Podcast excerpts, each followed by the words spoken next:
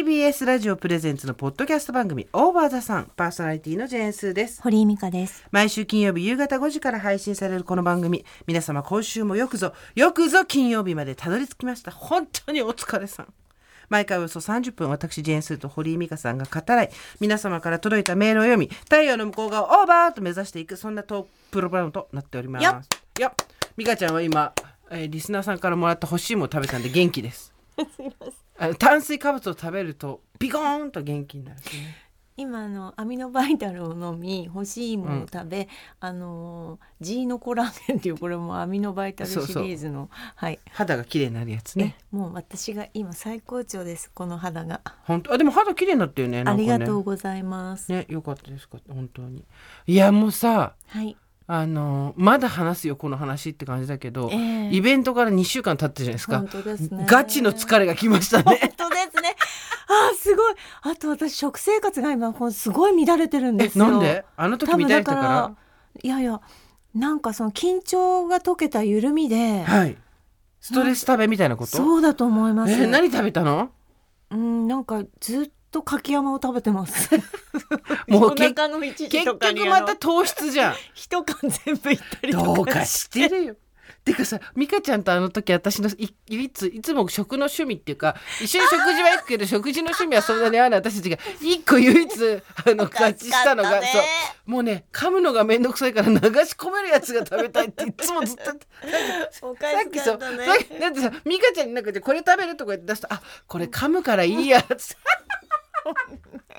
でもわかる。疲れてたから。ごめん私今噛みたくないんだよそうそうそう。あそれ噛むのが多そうだからいいわっつって。あと面白かったのは、あの本当初日の差し入れがかぶったっていう。やばかったねあれね。その話前回してんじゃないの？あれしてましたしてないしてないんだ。よねいやあのねそもそも何がかぶったってカレーパンがかぶったの。だからカレーパンが100個ぐらいあったの。舞台裏に。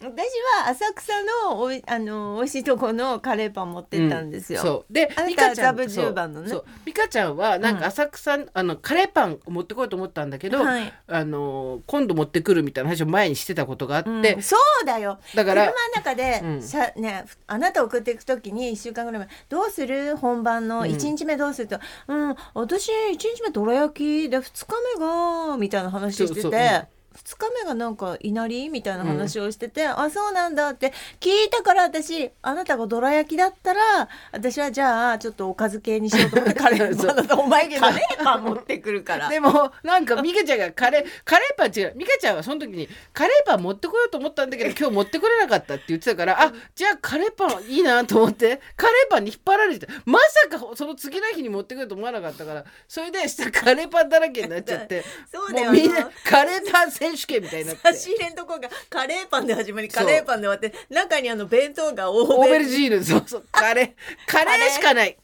えだったね。でもうあのみんなに来る人来る人で私が横に立って忙しいのにどっちのカレーパンにするんですか？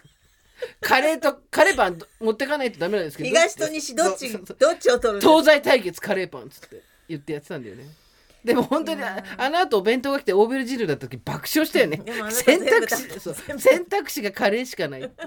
私オーベルジーヌ一気に食べた。めっちゃ美味しかった。あの時ほど美味しいオーベルジーヌはもう二度とないだろうっていうぐらい、まあそうね、うん。うまかったな。うん。本当楽しかったね。うん。でもさあの2週間経ってさあのもう何もやる気しないじゃん。もうはい。全然、だけど、はい油抜きすぎた油揚げみたいになってきちゃってなんかそわかる。うです。パサ パサパサだ。パサッパサだしね、そう。うん、でも次から次へとやることはあるので、そうそう。あなたも地方に行かれたじゃないですか。あのね松山行ってきた。そしたらもうさ最近どこ行ってもそうなんだけど、うん。あこれ美香さんと食べてくださいみたいな。もう私なんか運び屋であんたもそうだもんね。どっか行くとねこれスーさんに渡してくださいみたいな。そうなんです。あの運び持ってきたよまんじゅう。あありがとうございます、うんこれね。松山の人からねもらった嬉まんじゅう。しいねいやーそうですね。その後埼玉も行かれて。行きました。埼玉のうん。えー講演会。っていうかまあ講演会って私言ってるけどジェーンス講演会って銘打って人が集まってるというよりは、うん。各自治体がやる男女共同参画のイベントだったりとか、うんうんそういうのの基調講演とか、うん。基調講演じゃない時もあるけど、うん。に呼んでもらってっていう感じなんですよ。うん。でも最近ねどこもねすごくてね、えー松山もそうだったんだけど松山はちょっとありがたいことに会場に人が入りきれないからっつって、ライブビューイングで別のとこでやってたりとか、えー俺たちの憧れのライブビューイング。が、そう。でそれ埼玉もそうだった。あそうですか。で最後に挨拶だけしに行って、うんわーって喋って帰るみたいな、そうそう。あ会場二つ設けてね。あいいですねそれはね。まあ、ありがたいよね。うん。でもオーバーザさんの T シャツ着てくれてる人とかトレーナー着てくれてる人もたくさんいて、うんいや50会員の皆さん本ありがとうございます。何度も言いますけど、うん。あのおばさんがおばさんを応援するってですね、うん。おばさんが何かを披露しておばさんがそれでおえ応援してくれてお互いおばさん同士が応援するってですね、うん。これ以上令和向きのコンテンツありませんから本当ですね。何度も言いますけどここに搾取が生まれようがないっていうね、うん。誰も傷つけない傷つかない。搾取は生まれないし、うん。権力勾配もないので、うん。あの無理やり買わされたみたいなこともないで。いらなかったら買わないじゃんだって。そうそうそう。いらなかったら買わなくていいんですよ無理に。そう。で、はい。でも買いすぎちゃう人がいてちょっと心配だけど、うん。今いらないわこれって思ったら買わないでくれるもちろんです判断をも判断力を持ってる。いやだから思ったの、なん。か人を応援したりする時に結局さ買わされすぎたとか社交心を煽られるとかさいろんな問題があるじゃんだけどまあなんてどっちかがどっちかに対してのその期待値だったりとかあとは何だろう応援したい気持ちっていうの以上に何らかのうーんけ人生経験値の差があったり例えばすごく若い子とか難しいよなと思った。その運営の側がそこまで考えてなくても、うん。てか運営が悪くやろうと思ったらどこまででも悪さできるし、うんね。ちゃんとやったとしてもうん。買わなかったら嫌われたらどうしようみたいにうんそれは本望じゃなかったりするわけじゃない。うんうんうん。だけど、誰もこうやって大番さん超安心じゃん。これ買わなかったら美香さんスーさんに嫌われると思う人誰もいないでしょ、ねそうそう。大丈夫です。ほっといてあのくださって大丈夫ですそう。だから、あの本当にありがとうございます。だからその配信を買ってくださる方とかも、うんうん。あの私たちもねあれ面白いもんで、うん。あの SNS で宣伝してますけどあのああいうのって何回やっても全然届かない人には届かないんですよ、うん。珍しいもんで、だからその講演会の告知も何回もしてんだけどあのどこで知ればいいんですかみたいなことを言ってくれる人もいて、まあ届かないから何回もやってんですけどあれも別にあのうざいなと思ったらしばらくミュートしてもらってもいい。そうです。そうです。ね。無理に無理にそうなんですよ。参加したりとか買ったりとかは本当にね。そう。だけ余裕のどある時でいいですそんな中さはいすごいありがとうっていうメールが来たわけはい読んでもいい？スーさん、ミカさん、スタッフの皆様、1月26日の渋谷公会堂、現地参加してまいりました。2回目の抽選で当選し、2回前方ど真ん中。とてもいい席で鑑賞、感動の涙を流しました。1日目ね。もともと 2days の1日目にしか応募してませんでした。というのも、はしゃぐというキーワードに腰が引けたからです。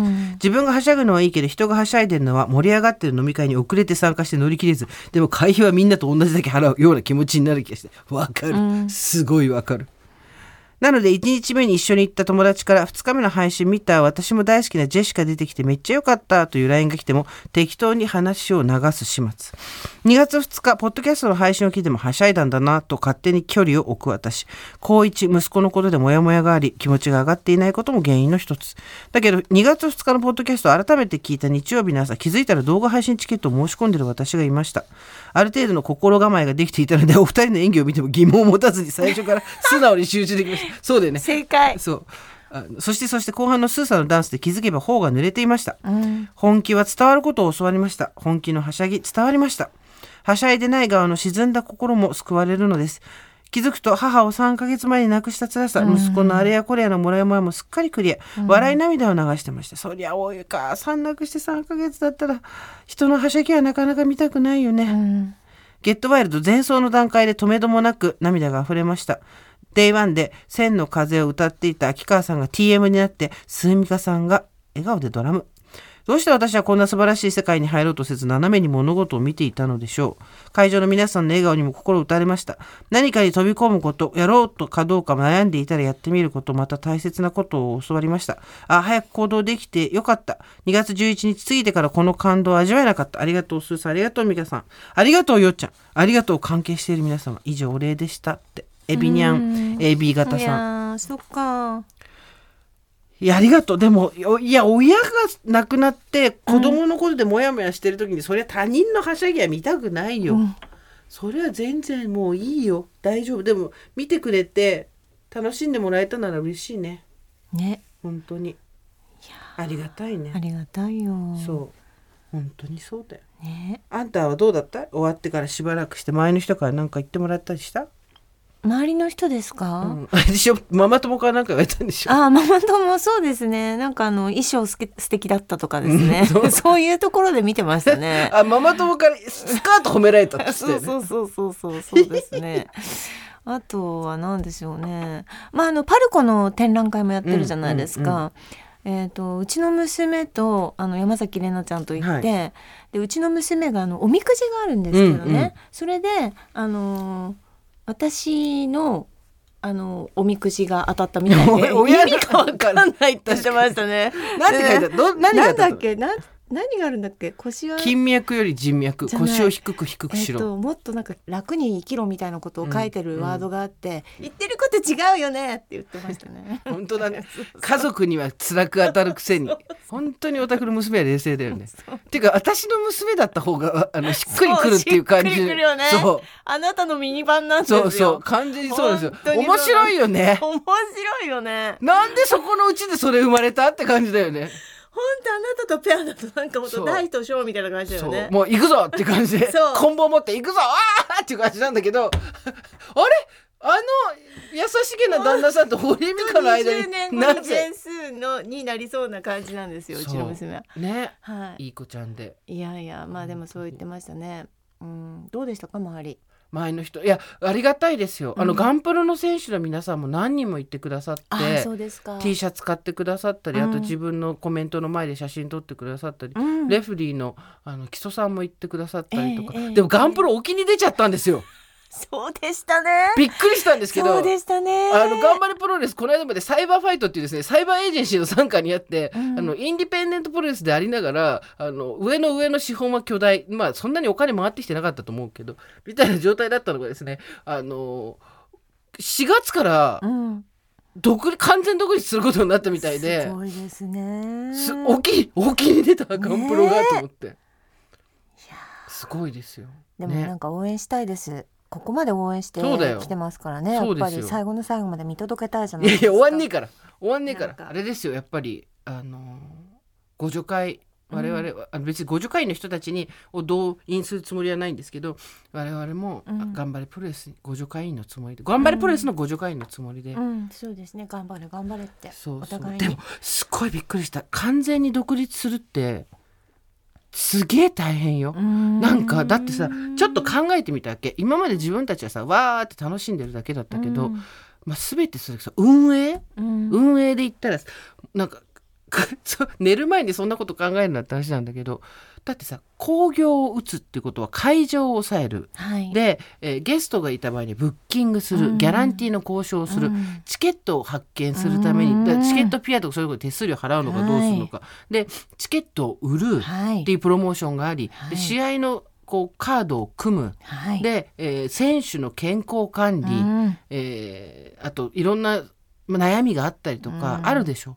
で選手は選手で衣装を作るとか、うん。移動するなら何を運搬するとか。でリングは貸しリングだと思うんだけどどこの団体も多へ分ーあの貸しリングどうすんだとかさもういろいろ考えたら目がギラギラしてきちゃって。へもうプロレス界も今すごい再編が結構いろんなところでワーキャー起こってて、ーうん。なかなかすごいことになりなりそうですよ。うん。またあのー興味のある人は多分そんなにリスナーの人いないのは分かってるんですけど。いやいやいやでもなんかそのプロレスっていうこと以外のその生き様じゃないんですけど、こうなんか頑張ってる様を見るのは何につけてもやっぱり元気が出ますよ。そうですよ。うん本当に。うんいやーだから今運動会とさ慰安旅行あるじゃん。はい。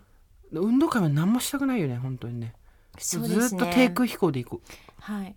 まあって言っても運動会7月なんて本当にああでもこれは先週も話しましたけど、あっという間に来ますからね。でも運動会ってさ別にさみんなが運動したほら言ったじゃん最初運動したまえって私たちが玉座に座って言うだけっていうあの ひどい運動会。でもやっぱりほらお一人で来る方をもう楽しんでいただくようにとか、そう。一人で参加できるようにしい。たいそういろんな仕組みをやっぱり考えたいわけじゃないですか、あそうするとね、うん。今からまあ私それでさそのことも考えてたわけ。でいろいろ考えてあどうやったら一人で来た人が楽しめるだろうとか、うん。年代の違う人たちが楽しめるだろうって考えたらさ、うん。クイズ大会やりたいなって 別のことが起こってきちゃって。だからあのーアメリカ横断ウルトラクイズは正しかったってことなんですよ。そうだよね。そうですね。ただに。別にあれ正しくないと思ってた人いないと思いますけど。でも丸と×にこうみんなでこう移動するとかあの走っていったら泥があるとかあんなの。今できない。おばさんあんなの大怪我しちゃうから。足首ボキーだよ、えー本で私たちがやるとしたら どうする？おばさんのウルトラクイズわーっつって丸と×の人いったらちょっとした段差があるの。つまずくね。100%つまずくよね。当ちょっとした段差が。あのバーって抜けて、はい。何も正解の方ははい。平らなの、はい。バリアフリーなわけ、はい。で間違えてる方になるとちょっとした段差があってつまずく。あダメ怖い。怖い怖い。一人になりますから。なんかまだあのボールプールとかに入る方がはいそうですね。いいよね。段差超怖いですね。バーンって間違えた方行ったら5センチぐらいの段差あったらすごい怖くない？あ怖い。怖い怖い怖い怖い。本当に骨やられますからね。だけどクイズ番組ってさ私詳しくないんだけどはい私が知る限り見てるとやっぱ難しいこと歴史のこととか、うん。現代のことでも、うん。えそんなことまで知ってんの？みたいな話じゃん、うん。だけど無駄な知識だけのやりたいよね。そうですね。じゃあ私はあのそれ BS のあのクイズノーベル賞から引っ張ってきますあそれダメだからパクリはダメって話をしたでしょ？演劇の時も。全然。材料は豊富にありますから。あれですよ。私がそれ考えたクイズ、はい。大和田さんクイズ、はい。あの年代をいろんな人と20代30代40代50代60代とか、うん。こうチームにするわけ、うん。でみんなで協力しようっていうので、はいはい。あの昔の化粧品のパッケージを出して、はい。これはどれが化粧惑星でしょうっつって。これはね30代と40代の前半しか分かんないですよ化粧惑星どれでしょうそうですね。だけどそこで恋コロン髪にもコロンヘアコロンシャンプーはどれでしょうって言ったらもう50代60代が「はい!」ってやるわけ。っていう完全な無駄知識だけのクイズ大会。あでも20代50代をシャッフルした問題を作るっていうのはいいそうそう。ですねあの20代ポカーンとか50代ポカーンっていうタイム TikToker は誰でしょうとかさ、うん。一つも分かんねえじゃん。いいですね。クイズ大会もいいですね。ね。でもクイズクイズ大会怪我しないからいいよね。うん。でも一緒になんかみんなで踊るっていうのはやりたいですねマイムマイム的な運動。そうですそうですそうです。なななななななはい、何でもいいんですけど盆踊りでもマイムマイムでも。待って盆踊りね。盆踊りね。盆、盆ではないけど盆のような時期が必要そうですそうですね。うん。あよっちゃんがなんかリレーのアンカーで走ってくれるっていうかね誰かが私の友達もリレーなら出てもいいけどっていう人がいて、ね、なんでリレーやりたがんのとみんな、うん。それもアンカーやりたがんの？てかリレーなんか絶対やりたくないよな。うんやだ。走りたくないもん。うん。私綱引きだよ出るの。一人で。1対10でいいよ綱引き。私ね私ね中学校の時ねやり投げのやり投げでねなんかね町の代表になったんですよ。あ違う。やり投げじゃない。砲丸投げで町の代表になったんですよ私。ちょっと待って砲丸投げって中学とかで義務教育でやるの？だから多分なんか大会があってで誰もで出る人がいなくて当てがわれたら飛んでったからお前出ろみたいなそういうことなんですけど常にやってるうん種目じゃなくって、うんうんだから出たの覚えてるんですね。なんかそういう種目もいいですね。てかさ砲丸なんかを飛ばすみたいな。そう砲丸投げだと怪我もするしできないけどはい。軽ければいいのよ。だからビニールボボール投げとかにして。あポヨンこれかポヨンポヨンあのピーナッツ飛ばすみたいなやいやいやつもあるじゃん。それろくでなしかかるやつでしょ？鼻からピーナッツ飛ばすやつね。それ運動じゃないから。ろくでなしポーンってやつでしょ わかんないよ若い子が。また若い子がわかんない。マチャミが来るからねマチャミその劇団が来るから。そうそうそうそうわははが来てポーンってやつでしょもうマチャミ対談したことあるんだ私。あ本当ですか？すっごい綺麗だった。なんかやっぱり柴田さんもうん。間近で見るとめちゃくちゃ美人なんだよ。私昨日内田有紀さんに会ったんですけど、もうとん。でもとんでもないだろうね。はい。とんで彫刻でしたととんでもなさそうだね。報告でした。なんかそうでもさ内田有紀さんはまあ綺麗な人って言われてやってるけど、はいはいはい。柴田さんはだあの本のインタビューした時で、うん。いやていかやわかるね。はい。あのさわざとやってんのよ。私たちが知ってる柴田理恵さんって。ですっぴんで入ってきただけで看板女優って書いたんだよわね。かります。あれなんだろうね。輪郭がはっきりしてますね。私たちが一生醸し出せない。渋子 2days やっても絶対に醸し出せないムード。それが看板女優。ね。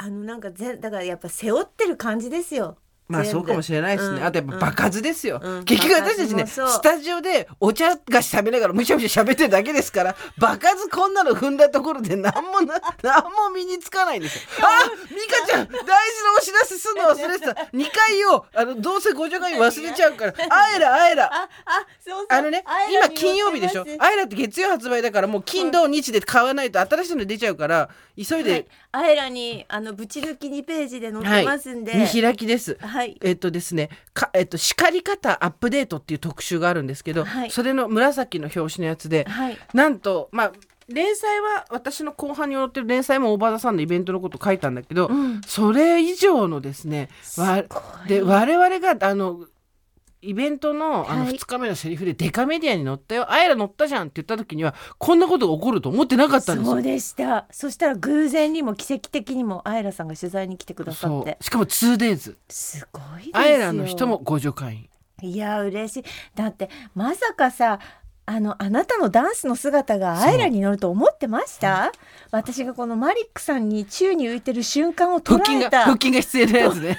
捉えた写真がアイラに載ってだって下のコメントに、あの堀井が堀井さんが浮いた瞬間リスナーの観客からは悲鳴にも似た声が上がったって書いてるでも上がったなあの時ね。スーちゃんのところにも書いてますダンスに挑戦したスーさんボーイのマリオネットに乗ってキレ気味にダンスを披露してキレ気味じゃないキレキレなダンスとかじゃないの。キレ気味だと私が怒ってるみたいで。ちょっと待ってあ遠い。切れ味鋭いだったてかあんた遠いよ。老眼すぎるよ。眼鏡変えよいい加減に。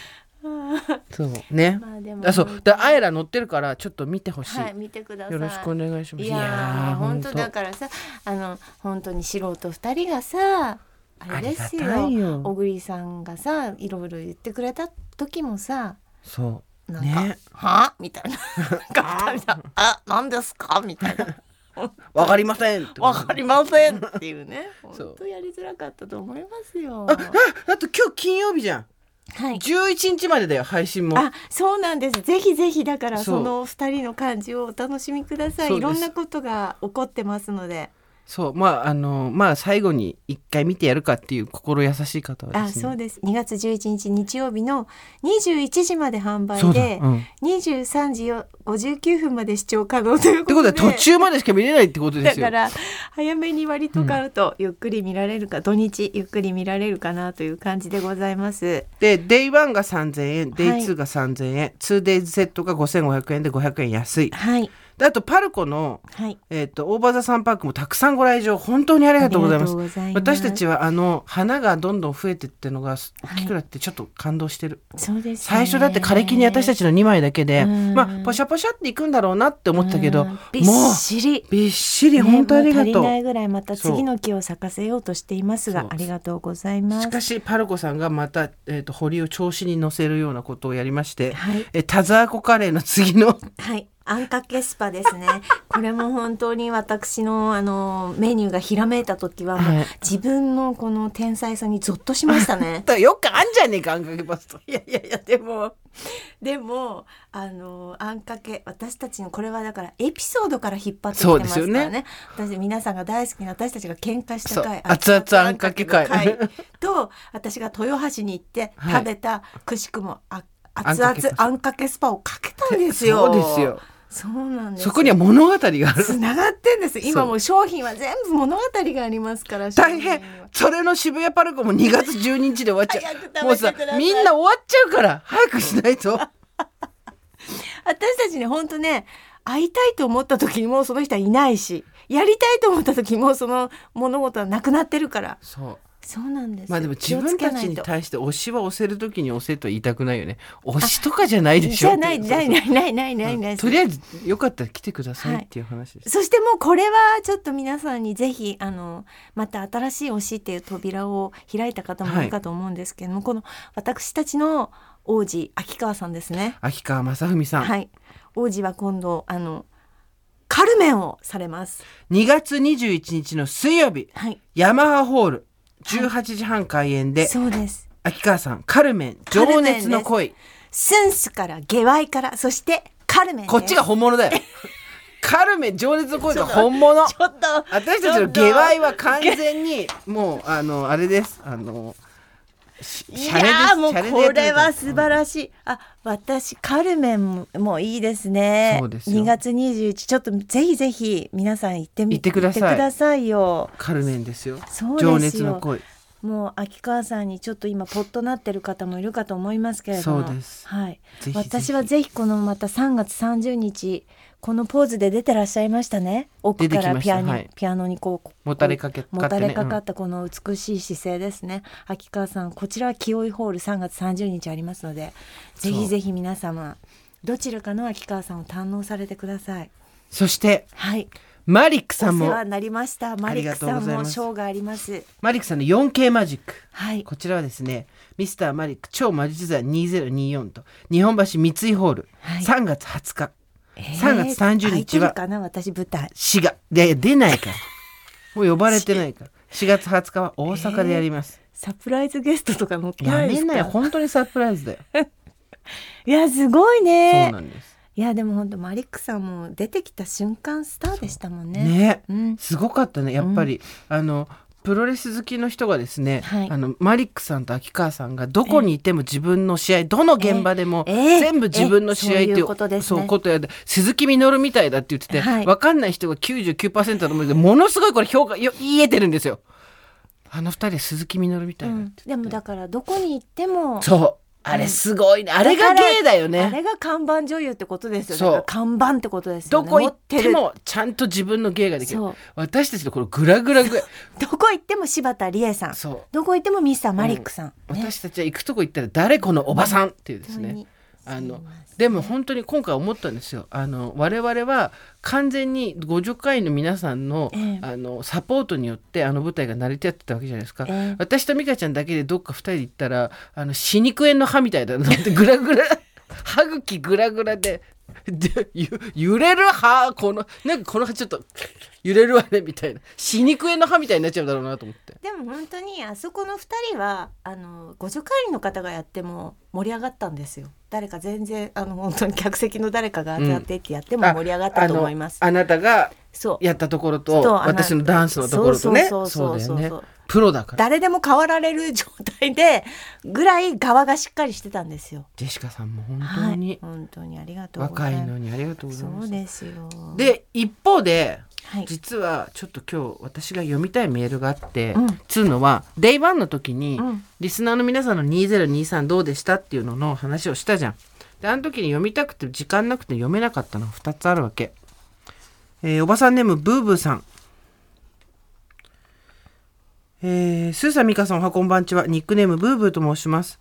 この度は素晴らしきイベント開催おめでとうございます。激動の2023、そしてまだまだ渦中の2024ですが、この機会を借りてお礼を申し上げたく、また私自身きちんと振り返って次へ向かおうとメールさせていただきました。2023年は気持ちの上では本当に波乱万丈な一年でした。コロナ禍で夫への不安が高まった矢先、心ときめく人との出会いがあり、会いたい、生まれて初めてその気持ち、そのままに動いて、受け止めてもらえたと思った矢先の失恋からその年は幕を開けました。考えが甘いのは十分承知。でもそれなりに覚悟を決めて突き進んだ恋の終わりにボロボロとなったその翌週、なんと今度は夫の余命宣告。夫も混乱したことでしょう。結婚してから頼んでも一緒に見てくれなかった家計を確認するといい。予想をはるかに超えて貯蓄がないことに激怒。それもそのはず、頑張って節約してもそれ以上に使う夫。私自身を認めず、理想的な嫁を一方的に求める夫への復讐のように、私もお金を使うと決めて使ったからです。彼は一切の家計を文字通り取り上げ、毎週決まった額を生活費として私に渡して、そのレシートをすべてチェックしながら怒るようになりました。私のやり方も良くなかったと思い言われた通りに何とかやりくりしても叱られる毎日。今後の家計のことも考え、キャリアアップに挑戦したくても、お前にそんな能力があるとは思えない。やるならどうぞご勝手に。でも家事、育児の手は一切抜くな。一人でやれと。混乱して萎縮して文字通り身動き取れない私を支えてくれたのは大場座さんでした。夫のことはもう好きではなかったはずなのに、ふとした時に溢れる涙。どこにいても心身を削られる毎日日々の仕事や子供たちを前にどうにか必死に普通を貫くことができたのはお二人とご助会員さんたちへのたわいもないおしゃべりのおかげです。何も考えられなくても逆にこれからの生活への不安に押しつぶされそうな時も通勤時や病院の往復の運転中に料理の最中やお皿を洗う時にいつものテンションのお二人のやりとりを拝聴してクスッと笑うことができどれだけそれが励みになったことでしょう。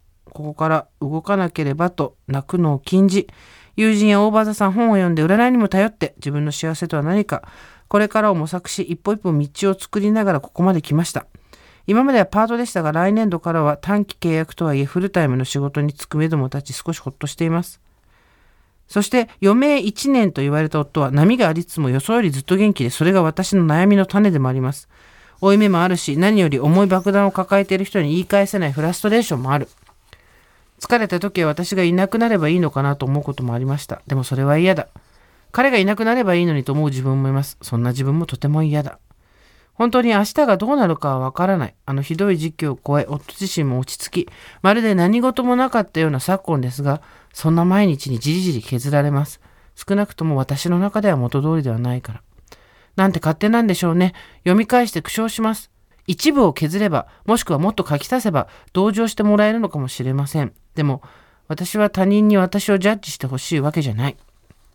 これからどうなるのか、そしてどうしたらいいかはまだ分かりません。でも少なくともこの1年で自立とは何かを学ぶことができました。私はその一部を多分諦めて手放して結婚した。しかしそれは手放すべきものではなかったと。えー、生殺与奪の剣を他人に握らせるなとはよく言ったもの。スーさんが隣の雑談の中でおっしゃっていた時にハッとしたのを覚えています。これは遠い昔の話ではない。どちらかがいい悪いではない、お互いに悪いと思うところも見方によっては筋が通っている。これが価値観の違いなのですね。相手は歩み寄ることはできないというし、合わせられない私が悪いとずっと思ってきたけれど、そして思いっきりはみ出してみて分かったけれど、そうではない。そういうものではない。2024年、私は私自身の筋を通して私の幸せのために生きていきます。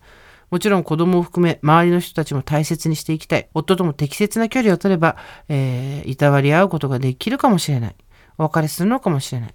急に全てを動かすことはできないし、じりじりするけどできることから少しずつ。その一歩として、まずは自分の収入だけで子供を養い、生きていけるように頑張ります。うん、夫のこと、専業主婦という立ち位置を嫌だ嫌だと言いながらもべったり甘えていた自分を卒業して自立する。もう人のせいにしない。海の向こうに何があるのか、湾の中でもやもやせずに自分で自分の人生の舵を取り沖へ出ます。気持ちの上では大変な一年ながらも背に腹は変えられないと思い切って挑戦することができ、一人で抱えきれず友人たちに頼ることを覚え、もがきながら模索する中で新しい仲間もできました。今まで自分に課していた制約を外すことができ、違う世界が広がって楽しかったのも事実です。話を聞いて支えてくれたみんな本当にありがとう。明るく楽しく笑いつつ、そして時につまずきながらも前を向いて進んでいこうと思います。パンドラの箱の中はいつだって希望がちゃんとあることが分かったから。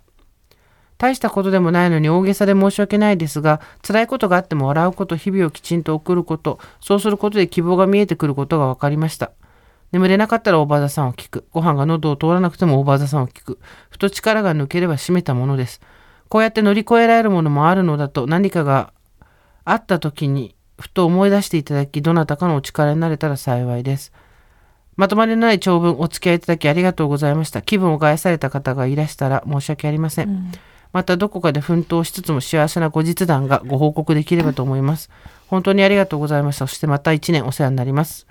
担当とはいえ、まだまだ冷える日々もございます。どうぞ皆様ご自愛くださいませ。うん、という、おばさんネームブーブーさんからなんですけども、はい、4ページにわたる長いメールをいただいて、で私本当はこれをすごい読みたくて、はい、なんでかっていうとまあ中年じゃん多分年齢的に。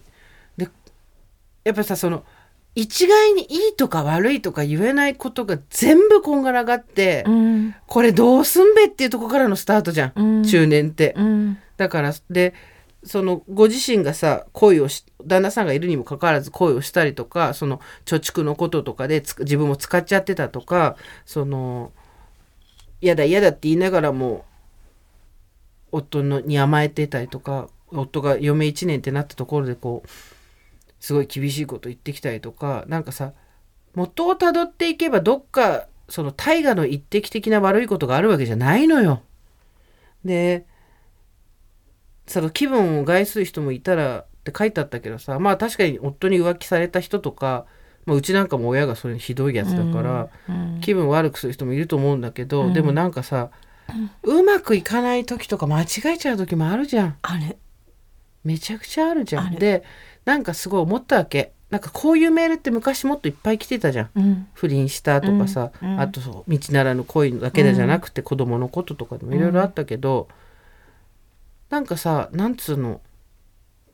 すごい何を思ったかっていうとあの共感と助け合いをイコールにしちゃ絶対いけないなと思ったわけ。うん共感した人だけ助けるとかうん共感自分が共感できる相手だけうん励ますとかなるとやっぱりその先地獄しかないと思うんだよね。うんで自分がこの先間違いを犯さないとも限らないし、うん。で「お前何言ってんだよ最悪だよ」ってこともあるようん。正直。だけどそこで敵味方を分けちゃいけないんだよなっていうのはやっぱりすごい思ってて、うん。っていうのもその中年の人生っていうのはやっぱりもうどっからこうなったっていうようなさ、うん。何色の絵の具と何色の絵の具混ぜたらこの色になったっけみたいなことじゃん。うん。でなんか今一度その賛同できることとか耳障りのいいこととかまあいうことが頑張っての燃料になっちゃいけないなって思って。うん。でこれ読みたかったんだよね。もうなんか自分全て起こること自分のせいじゃなかったりもするしね。そ周りからもうしょうがなくそうなってしまったっていうこともあるし。だからなんか共感できなくても否定はしないんだよ。そうそうだったんだ大変だね。っうん。てまあムカつくこともあるし、うん。だからお前ダメなんだよみたいなこともないとは言わないけど、うん。でもそれとやっぱり五条をイコールにしちゃいけないんだよなっていうのをすごい思った、うん。そう。なんか全然ピンとこないなみたいなメールをよこしてくれた初期のね。そうですね。人たちが今まだに聞いてきてくれるか分かんないけど聞いてるか分かんないけど、うん。そうなんだよ。いやだってもうそんな4050年生きてきたら考え方もやることも違いますわさ、でさ嫌な夫だな。嫁1年さっさと私より先にいなくなっちゃえばいいのにとか思いながらもでもそんなこと思ってる自分嫌だなとかさあとうん1年でいなくなっちゃうのかもと思ったら涙が出てくるとかさ、うんそういうことのもうなんてごったんじゃん。繰り返しだからねね。その夫の姿を見てさ、うん涙も出てくるしそうそう。なんでこの人に泣いてるんだろうって思うだろうしそうそうそうそう。ね。だからさなんかまあ白黒そんなつけらんないからさみたいなことを思ったわけ。でこの話をしたかったんだけどが全時間がなくなってしまい 放送でしようと思ってだったの。はい。もうほんとたくさんいただいて。そうなんだよ。うちら読んだけどやっぱあの時紹介できるものは限られてたからね、うん。じゃあちょっともう一つ。おばさんネームビタースイートさんです。スーさん美香さんおはこんばんちは。おはここんばんちは。の度は幸せの黄色い私たちの開催誠におめでとうございます1年ほど前スーさんの著書を近所の図書館で借りたことをきっかけにオーバーザさんへたどり着きあれよあれよとご助会員となりました。ありがとうございます。36歳女性おばさんネームビタースイートです。2023年に起こった良いこと悪いことどんなことでもお焚き上げいただけると伺いそのお言葉に甘えて初めてメールをいたしました。ありがとうございます。2023年を振り返ると私にとっては日常を取り戻すための充電期間だったように思います2023年のお正月私は今までの人生の中でも一二を争うくらいのどん底にいました。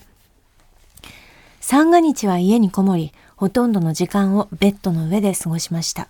というのもその前の2022年11月臨月を迎えようとした矢先に当時お腹の中にいた赤ちゃんを亡くしてしまったからです。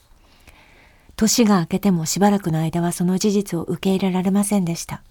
ありきたりな表現ですがまさか自分の身にこんなことが起こるなんてなんで私なのと何度も何度も思いました妊娠中、普段から楽観的な私は、身の回りの友達や職場の人と同じように、自分も元気な子を無事に出産するものだとばかり思っていました。それなのに、赤ちゃんを亡くした喪失感はもちろん、赤ちゃんの誕生を心待ちにしていた家族までも不幸に巻き込んでしまった罪悪感。他の人が当たり前にできていることを自分はできなかったという屈辱的な気持ち。このような経験をする人は世間では少数派で、自分はマイノリティという孤独感など、自分の心の奥底から湧き上がる、とにかく辛くて惨めな気持ちをひたすら飲み込みながら毎日を過ごしていました。そんな中出会ったのがオーバーザさんでした。最新の配信を聞き、スーさん、ミカさんの虜になって私は、エピソード1から順番に聞き始めました。普段から年齢の少し離れたお姉さん世代のお友達と仲良くしてもらっており、二人の会話やその雰囲気に、その先輩方といる時のような居心地の良さを感じました。特にお二人をはじめ、ご助会員の皆さんの負けへんで精神には本当に勇気づけられました。旗から見ると順風満帆な人生を送っていそうな人にも、それぞれに困難なことがあるのかもしれない。それでもなんとかそれと向き合い乗り越えようと負けへんでと日々戦っているのかもしれない。配信エピソードを聞くうちに、まだまだ人生はこれからもっと楽しまないと、自分が幸せかどうかを判断できるのは自分しかいないと、だんだんと気持ちが変化していきました。2023年の途中からは、夫の仕事の都合で海外で生活しており、外国の勉強に習い事、新しくできた友人とのランチやお茶、慣れない環境で仕事に励んでいる夫に対し、申し訳なさを感じながらも、人生の夏休み期間と言い訳しつつ、今では日常生活を穏やかに過ごしています。2024年の年が明け、赤ちゃんを亡くしてから1年と数ヶ月が過ぎました。あの日の出来事を思い出して落ち込むことも未だにあるし、知人の妊娠、出産報告を聞いて胸がざわつくこともありますが、この一年であの時の悲しみと共存することが少しできるようになったのかなと、このメールを書きながら実感しています。今後のことを考えると不安や悩みはつきませんが、2024年は周囲の人や今いる環境に感謝しながらも、自分が幸せであるためにこれからどのように生きていきたいのかを考えながら、今ある日常を大切に生活していきたいと思っています。長文かつ独りよがりなメールをお読みいただきありがとうございました。今現在暗闇にいるように感じている方にも、いつか太陽の向こう側から光が差す瞬間がやってきますように。まだまだ寒い季節が続きますので、皆様どうぞご自愛ください。今住んでいる国でこの冬一番の雪が降った時の写真を送ります。この地域でも数十年ぶりの降雪量だったようで、老若男女たくさんの人が公園の雪景色を楽しんでいました。あと、私はスーさん、ミカさんの箱推しです。これからもおばさんの道しるべとして 突っ走ってください。お二人の今後のますますのご活躍を楽しみにしております。ということで、ありがとうございます。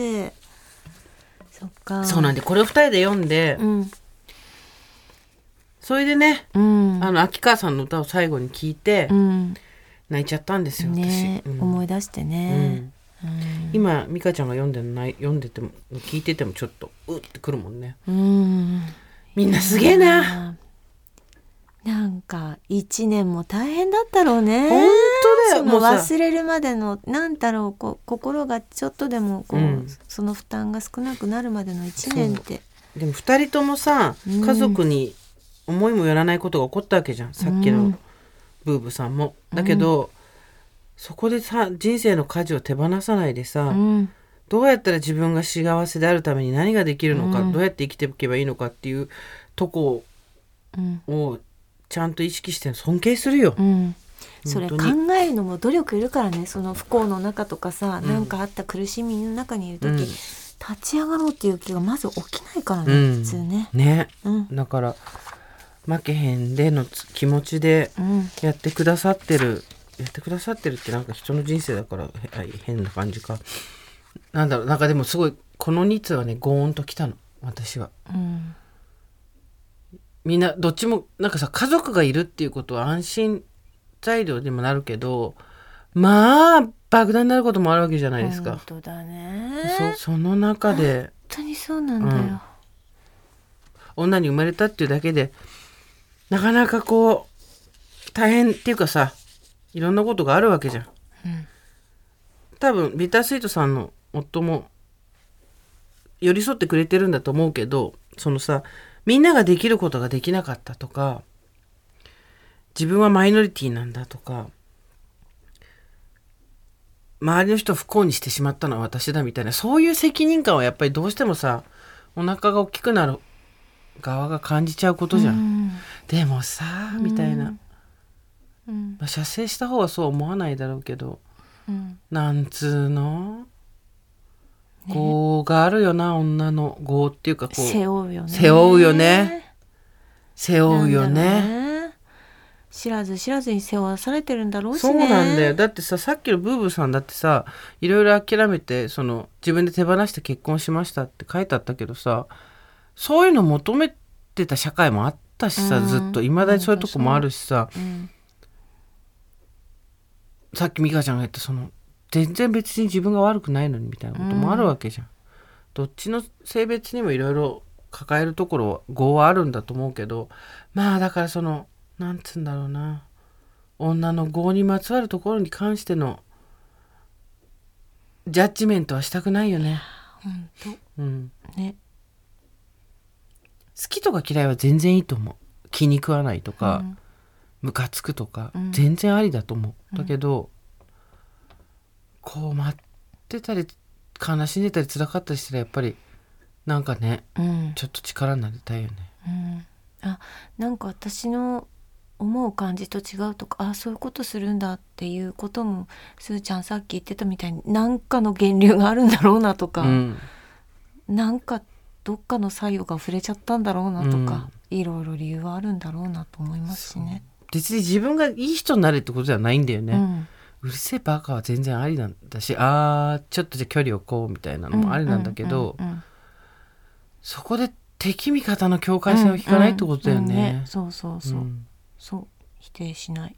うん。うん。本当に。うん。まあムカつく人いるけどね。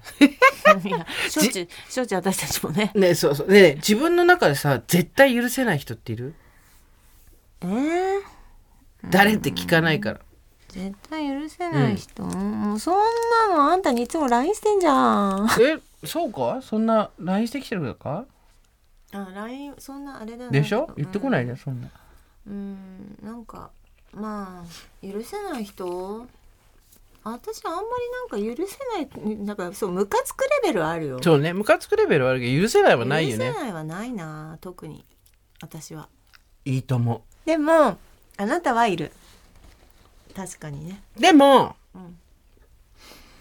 ここなんですよ。あ自分でも言って本当だなと思った。今ねあまりに怒ってもらった10万石まんじゅう食べちゃったけどあ 私偉いな。でも本当に絶対許せねえと思ってるけど絶対許さないけど助けてるもんね。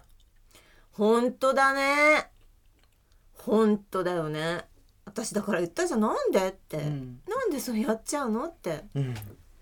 許せ偉いと思うないでしょうん。って、偉いと思う。なんだろうね。それもあんたの性分だよね。そう。ださっきの話だよ。さっきの話でそれとこれとは別っていう全然多分向こうはありがたみも分かってないと思うけど、うん。すごいね。おかんに飛び蹴りしたいけど死んだら。なんていうのなんか寅さんみたいな人だね本当に。えトラさんは別に何もしてない。そう人トラさん情とフラット、かそううん。人情とかそういうことじゃなくてあの仁義だよ。そうそう情じゃない。仁義そうこれは、人うん。人情じゃなくて仁義でやっぱりそれをなんていうの？あのじゃあほっときゃいいのになんでそのそこまでちゃんときっちりやらせていただきますみたいなことになるのかっていうね、もうね。私はやっぱりそこ入っていかないもん。だって向こうから来るんだもんしょうがないじゃん。あんたも絶対やっちゃうって。いや私は割と俯瞰で見る胆力があるなって自分では思ってる。今この人ね腕組んでね椅子を左右に揺らしながらねめっちゃ偉そうなんですよ。だからそこはそうだよ。仁義だよね。仁義だね。あんたのあんたの情だよ、情は情っていうよりも情はないよ人間としてのそのそあの相手に対する情じゃなくて dignity だね。人間としてのその、あれは。尊厳。うん。だと思うよ。そう。まあでもこの年になったらいますよ。絶対許せない人の一人や二人は。腹立ってきちゃった。話してた 自家発電自家発電この野郎全然思い出してなかったのに。自分から質問して自分で。鏡に向かって鏡に映った自分に吠えてるみたいになっちゃった。そう。まあでも今年もさだからゆるゆるやってこうよ。今とりあえず私たちは油抜きすぎた油揚げだから、そうですうね、んちょっとまた来週からもう本当に何て言うんですか？もうドッカンドッカン。やんねえし。どっかんどっかんやんねえしできねえし。もうずっとねあれこの話したっけっていう話をしていく。来週もカレーパンの差し入れから始めよう。そうカレーパンの話最初は？そう。最初はカレーパン。ジェーンスーと堀井美香のオーバーザさん。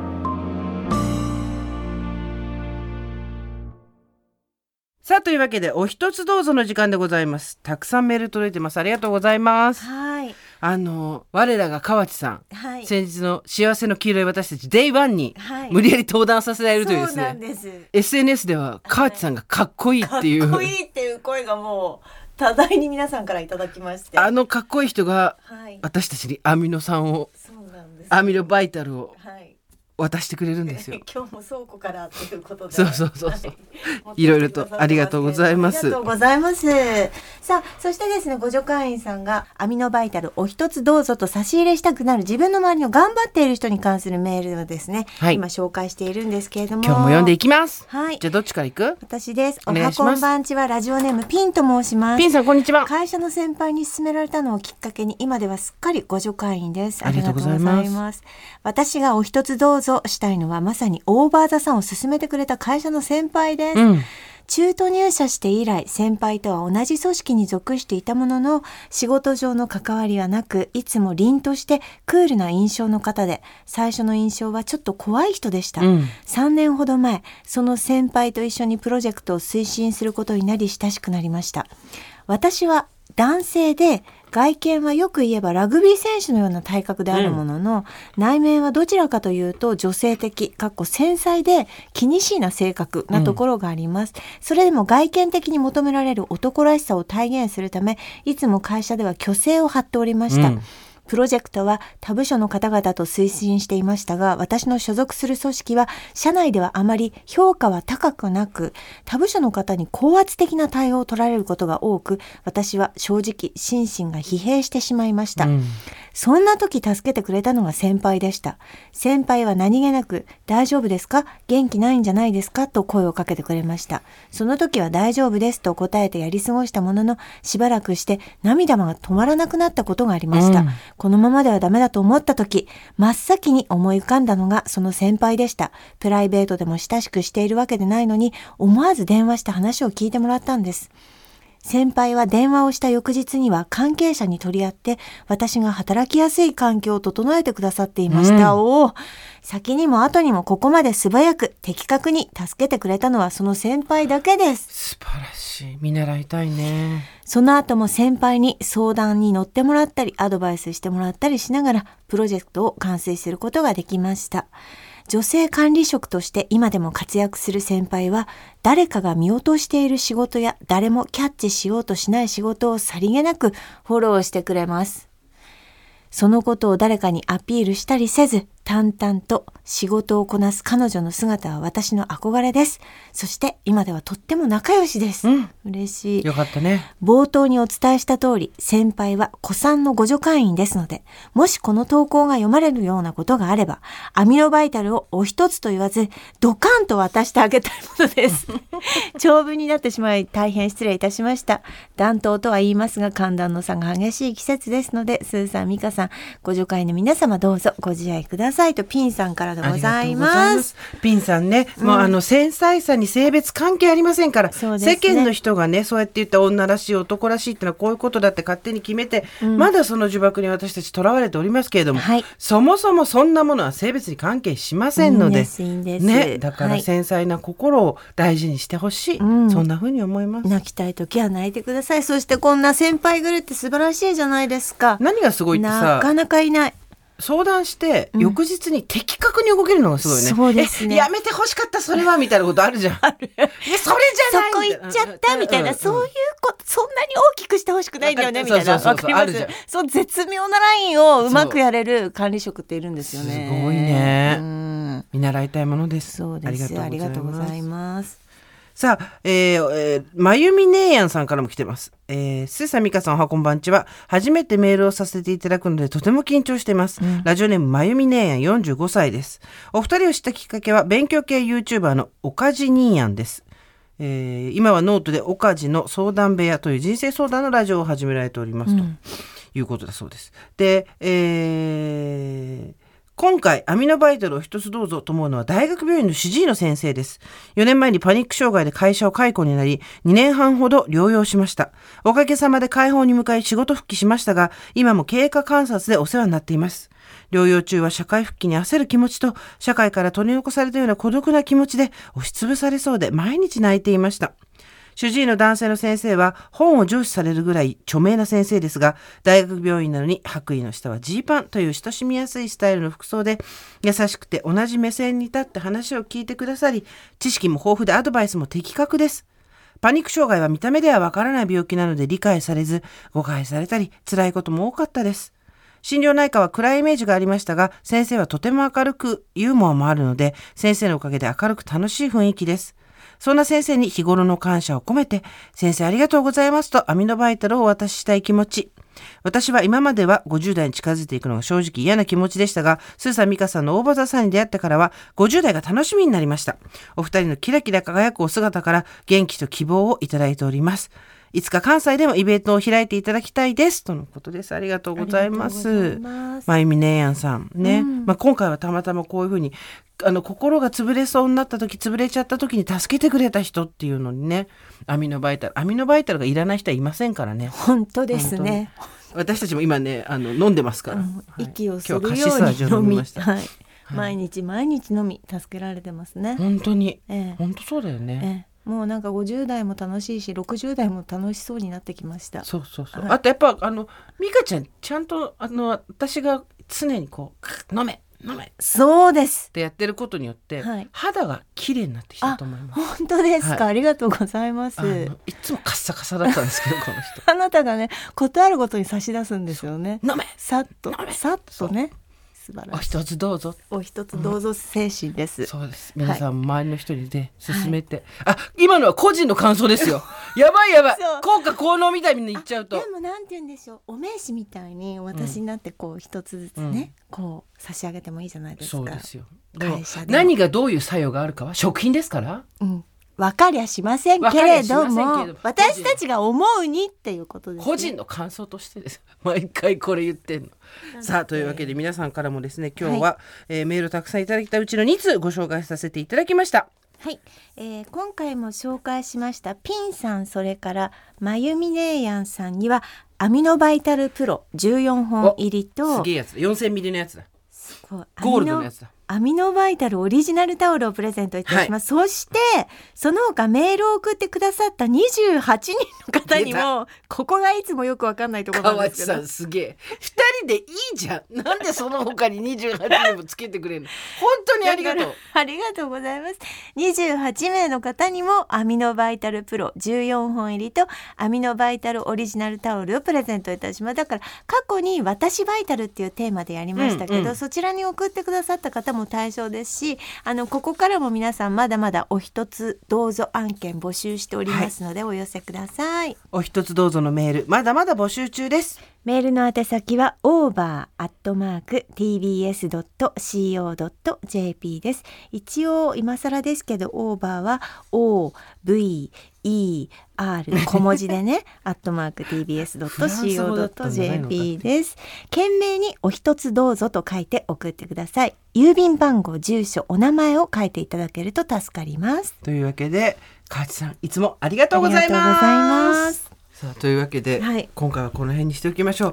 今日大事なことみんなも忘れてると思うんですけどあえらが出ていて、はい。えー幸せの黄色い私たちの記事が見開きに載っています、えーオーバーザサンパークは2月の、えー12日まで。その後名古屋に行きます。で、えっと配信は2月の11日まで。そしてはい。そして今日大事なことは、えっ、と、秋川さんのカルメンが2月21日ヤマホホールであるっていうことはいです。そうです。はい。そしてちょっと青秋田県人しか出ないが、はいついにフランチャイズ化して私たちの夢のサスケみたいなところにそうなんです今ね一歩近づいてきて、はいなんとはい。2月8日からはい。青森県人しか出ないが青森県の皆さんおめでとうございます。これ楽しみいわゆる晩飯です。よっちゃんからよっちゃんへの晩飯です。これもうフォーマットを売っていくって我々が一番やりたいやつですでもよっちゃんがやります。一忙しいなよっちゃんばっかりってこと。はい、はい。ということということでぜひぜひお聞きください。青森県人しか出ない2月8日となっております。はい。それではまた金曜日の夕方5時オーバーザさんでお会いしましょう。ここまでのお相手は？堀井美香と。ジェーンスーでした。オーバー。TBS ポッドキャスト